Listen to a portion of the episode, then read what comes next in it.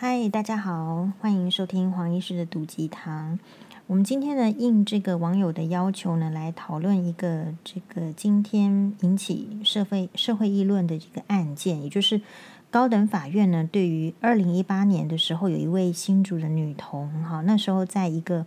公立的这个学校的幼儿园里面使用水晶脚的时候噎住窒息，申请国赔一案驳回上诉，判语呢就是说。判决是不予这个国赔哈，那这个网友问一下黄医师的看法。嗯、首先是这样子，就是说，我们先简介一下他当时的情形是，他事实上是就读新竹的某公立国小附设幼儿园，然后某一天在使用点心的时候，被这个园方提供的水晶饺哈噎住窒息，虽然老师是及时的发现。对他进行哈姆立克急救法以及 CPR 的啊、这个心肺复苏术，而且也很快的打这个一一九送医，所以保住一命。但是呢，却被诊断出有这个吸入性肺炎、消化道出血等等症状，而且嗯，因为这个脑部的缺氧了太久，产生病变哈，所以智力就退化成婴儿。那。嗯，这个这个案件哈，其实就是令人这个非常这个惋惜的，而且我相信呢，这种都是呃冰山的一角，一定有非常多的一些在学校、在幼儿园发生的一些状况，那大家是无处可申诉，哈，甚至也没有变成这个这个脑缺氧而产生后续的，比如说像是脑部缺氧的话，久了你当然就是会产生一些智力的问题。事实上呢，因为这种异物噎住而致死的话，在幼童里面也造成，就是说，诶，其实比例蛮高的，有七趴的致死率是因为你有这样子的异物噎住你的这个食道或者是气管的部分。所以，其实我们家长啊，在自己在带这种幼小的小朋友的时候，虽然我们都会注意到异物，不要让小朋友去碰，可是因为小朋友在这种，比如说四岁以下。的年纪的时候，他们其实就是对什么东西都很好奇，然后拿起来放到这个嘴巴里面，这种口欲期，就是他的这个成长过程中一定会遇到的，所以我们只能就是小心再小心。那现在的问题就是说，这个家长哦，他有说他自己的小朋友，如果我看在一些相关的新闻是正确的话，就是。嗯，他认为他自己的这个水晶脚的这个事件哈，是因为他自己的小朋友本来在吞咽的时候就有一些状况，那有跟学校的这个幼儿园的老师讲过，就是要把食物弄成小块一点。那结果其实发生这个事情的时候，老师是没有的哈。那但是呢，园方有提出反驳，就是这个水晶饺他已经吃过好几次了。哦，这一年半之内已经多次使用水晶饺。好，我想就是说幼儿园的那个菜单应该是差不多的，所以都没有问题呀。而且园方主张他并没有收到女童必须将食物剪成小块的请求。所以我们这边有有几个秘诀，就是说第一个联络部，哈，你联络部你的这个小朋友的要求或者说拜托，我现在觉得你不要口头跟老师讲。你要发在 LINE 群组里面，而且照相，然后同时呢，你在这个这个笔记本联络本里面，你也要写，然后要照相，否则可能你说过的话，人家就是说你没有说啊，只要出事情的时候就说你没有说。嗯，那这个这个案件，你说国赔到底是赔还是不赔？当然，我觉得这边就是法院一定是认定已经是最高等法院了。本案没有符合国赔的要件，好，驳回起诉，全案是非常确定的。那我觉得这个父母亲其实就是在一个不幸之中，就是为小孩子做一点点事情啦。我相信他在去，嗯，起就是说去去申诉或是怎么样的时候，其实也没有抱持什么一定会成功的想法吧，只是说有时候。小孩子已经这样，那我们发现问题，父母亲是不是就会提出一些动作？可能动作是给自己跟小孩的一个，只是一个精神上的安慰而已。因为实际上脑部都受伤了，未来的这种照护一定是非常吃力的。或者是说他可能要借由这样子的动作试试看，提醒其他的父母也要注意你的这个小孩子的这种呃吃东西的安全什么。好，不过我自己是觉得，嗯，很多行为哈，就算小孩子出事，一般来讲很难他们会认定就是啊是校长啊是老师的过失，好，所以这个法院不起诉，这个我也没有说觉得很意外。那我要跟大家分享的是说，这个小孩子到底有多难照顾呢？其实就是很难照顾。然后我也特别可以体会到这个 case，为什么？因为，呃，我有个小孩子是天生的食道闭锁，天生食道闭锁就是你的食道跟胃没有接在一起，所以你不可能从嘴巴吃东西啊。我们一开始是要从胃，好，从这个肚皮上打一个洞通到胃。直接插一个管子，把这个牛奶灌到胃里面。我们是这样子很辛苦的长大的，好不容易养大到这个九个月的时候呢，就开刀，然后想办法的把胃跟食道再用手术的方式连接起来。那这样子我们才可以吃东西。那一开始的时候，其实这个这个食道也是相对于其他的小朋友是比较狭窄的。然后，所以我们也是被教育说啊，我们不能吃这个。很硬的东西，大块的东西，其实不只是这样子。天生有疾病的小朋友，一般的小朋友，好，今年的这个九月，在日本也有一个一则新闻，是四岁的幼童在幼儿园里面吃葡萄，然后就给住了。给住之后，其实后来好像有，就是也是就不幸的死亡，缺氧太久。好，那所以以我自己的情况的话，就说我们在这个。照顾我这个小孩子的这吃上面哦，其实是是比别人更紧张的。好，就是不要太硬的东西，他一开始根本就不会吃。那不会吃，他没有吃过东西啊，嘴巴没有，根本没有用过奶嘴啊。我虽然就是说在怀孕的时候去买了两个奶嘴，可是只有一个可以用啊，另外一个小朋友 完全没有要用奶嘴。好，然后所以我们从非常艰困的，就是咀嚼的训练，然后到吞咽的训练。我想说，他到底他没有吃过东西啊，所以等到别人都已经就是在吃副食品的时候，他都还没有吃过东西嘛。那我到底要怎么样去训练他？我们也是一开始要从那种就是比较半固体，比如说可能呃巧克力，比如说。可能是苹果泥，好，然后就是慢慢的、慢慢的再给他训练。所以其实我可以体会到那种家长，哈，如果你遇到有这样子需求的小朋友，你可能本身自己是很注意的，所以你没有办法接受你这么注意，结果把他摆到学校里面去之后，哎，学校老师没有没有，就是可能疏忽掉了，或者是说他又主张说你没有你没有说要有这样的要求。哦，所以其实我的状况就是我，我有时候哈，我比较不一定会去责怪老师，是因为我不觉得老师的医学知识有比较好啦。好，那当然我这样讲有点有点就是说自大还是怎么样，但是我认为就是专业是有一个非常明显的差距的。老师也许非常会教育，可是老师不见得对这个身体的这个结构啊、功能，他的所有的观念都是正确的哦。比如说我们自己在当眼科医生，我我们也会常常会听到老师对于眼科很奇怪的一些见解，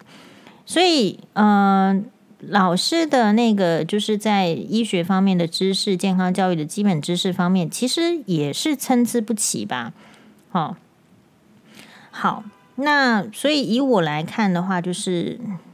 因为我的自己的小孩的这样的情况，其实我就不敢让他去幼儿园，因为我知道幼儿园一定要吃东西的。那我们吃东西一定要小块，一定要慢，好，一定要这个少量多餐，因为因为一开始还有比较明显的胃食道逆流的问题等等。那我们就已经是早产，不容易长大了。然后如果想说，如果要再送去学校，光是这个吃就没办法好好吃的话，我们到底要怎么长大？好，所以我就没有让小朋友去上幼儿园。好，那你看，就是我们这样子的想法，没有上幼儿园，就会被嗯、前夫的舅舅那种徐桥之之之流的人，就会在网络上写啊什么什么之类的，说我们不给他教育等等。所以其实一个父母亲在为小朋友在思考的时候，其实是思考很多层面。就因为思考了这么多层面，然后还发生意外，其实是很难接受的。所以第一个，我们非常理解那个新竹的妈妈。那第二个，我也提一下，我自己也有曾经有这个状况，就是说，嗯、呃，我在小孩子也是蛮小的时候，哈，可能也是两三岁左右。那因为我自己很喜欢吃酸梅，啊，我我我大部分吃无籽酸梅，但是诶，奇怪，那一天我好像吃有籽的酸梅，好，然后吃一吃的话呢，就是我。吃完之后，油脂酸梅籽会吐出来呀、但我可能就是先放在桌子上的盘子里面，然后哎，怎么一瞬间？我后来怎么看？现在我要拿去丢的时候，我发现这个盘子 酸梅籽不见了。我、哦、那这这件事情就很严重。我就我找了一下地板，然后什么都没有看到酸梅籽。然后接下来我就发现说，为什么我的那个。就是有食道闭锁，然后有开刀的这个小朋友哈，就是这个辛巴菌，诶，为什么他好像开始有点比较不容易吞的感觉，然后口水比较多会流出来，然后这个时候我就很紧急的，就是我就带他去这个医院的这个，呃，我有点忘记看是门诊还是急诊，但是像这种异物疑似异物卡住的，其实就是马上安排住院。然后马上要安排，就是食道食道的这种检查。如果有看到，就把它拿拿出来，哈。如果没看到，就没没有。所以我们就很那一天就很紧急的就去医院，然后就办住院，然后隔天的上午就做食道镜。那嗯，不过其实住院的时候，就是到我不是说，因为我为什么去医院，是因为我发现怎么好像它不太容易吞，而且口水明显的比较多，会流出来。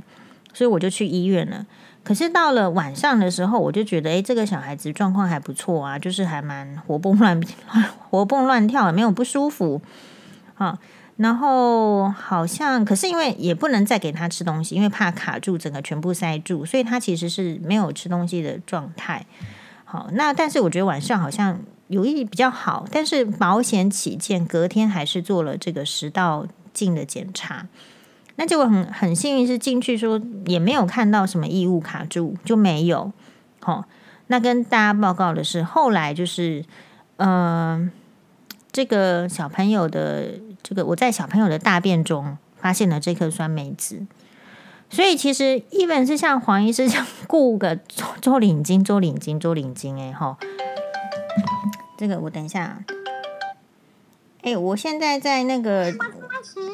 嗯，黄律师打电话来，我现在在那个，就是我在录那个我的 podcast，所以我等下再跟你讲。好，拜拜，拜拜。好，不好意思，手机也忘记关机哈。黄律师这边非常的 free。好，所以我讲到哪里呢？我讲到就是说，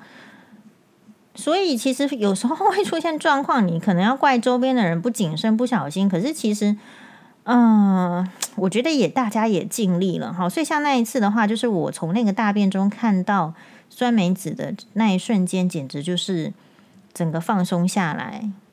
对，因为不然的话，食道镜也没有也没有结论，也是 OK 的。但是真正看到那个酸梅子的时候，大家都就就才能放心嘛，不然到底跑去哪里？也不会气管嘛，气管的话早就就是就是呼吸就困难了嘛。好。那所以这件，不过这件事情，因为当时候正在打离婚官司，哈，哦，这个被一直在这个法庭上一直被这个前夫紧咬着，好说我什么照顾不力呀，什么什么的，对，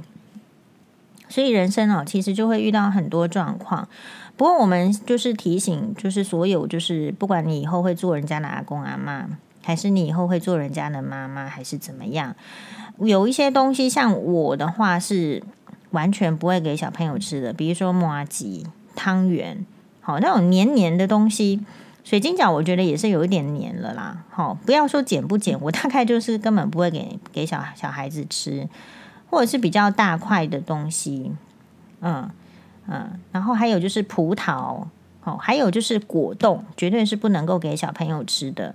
那如果吃了之后发现异状，其实最最好的方法是，如果一岁以上，你可以的话，大家上网看一下影片，或者是你要去学一下什么叫做哈姆立克催吐法，好，或者是压胸拍背法，这个可以学一下。但是你不一定会。那如果还没有做完，你不要随便催吐，因为你不晓得卡进去的异物是什么。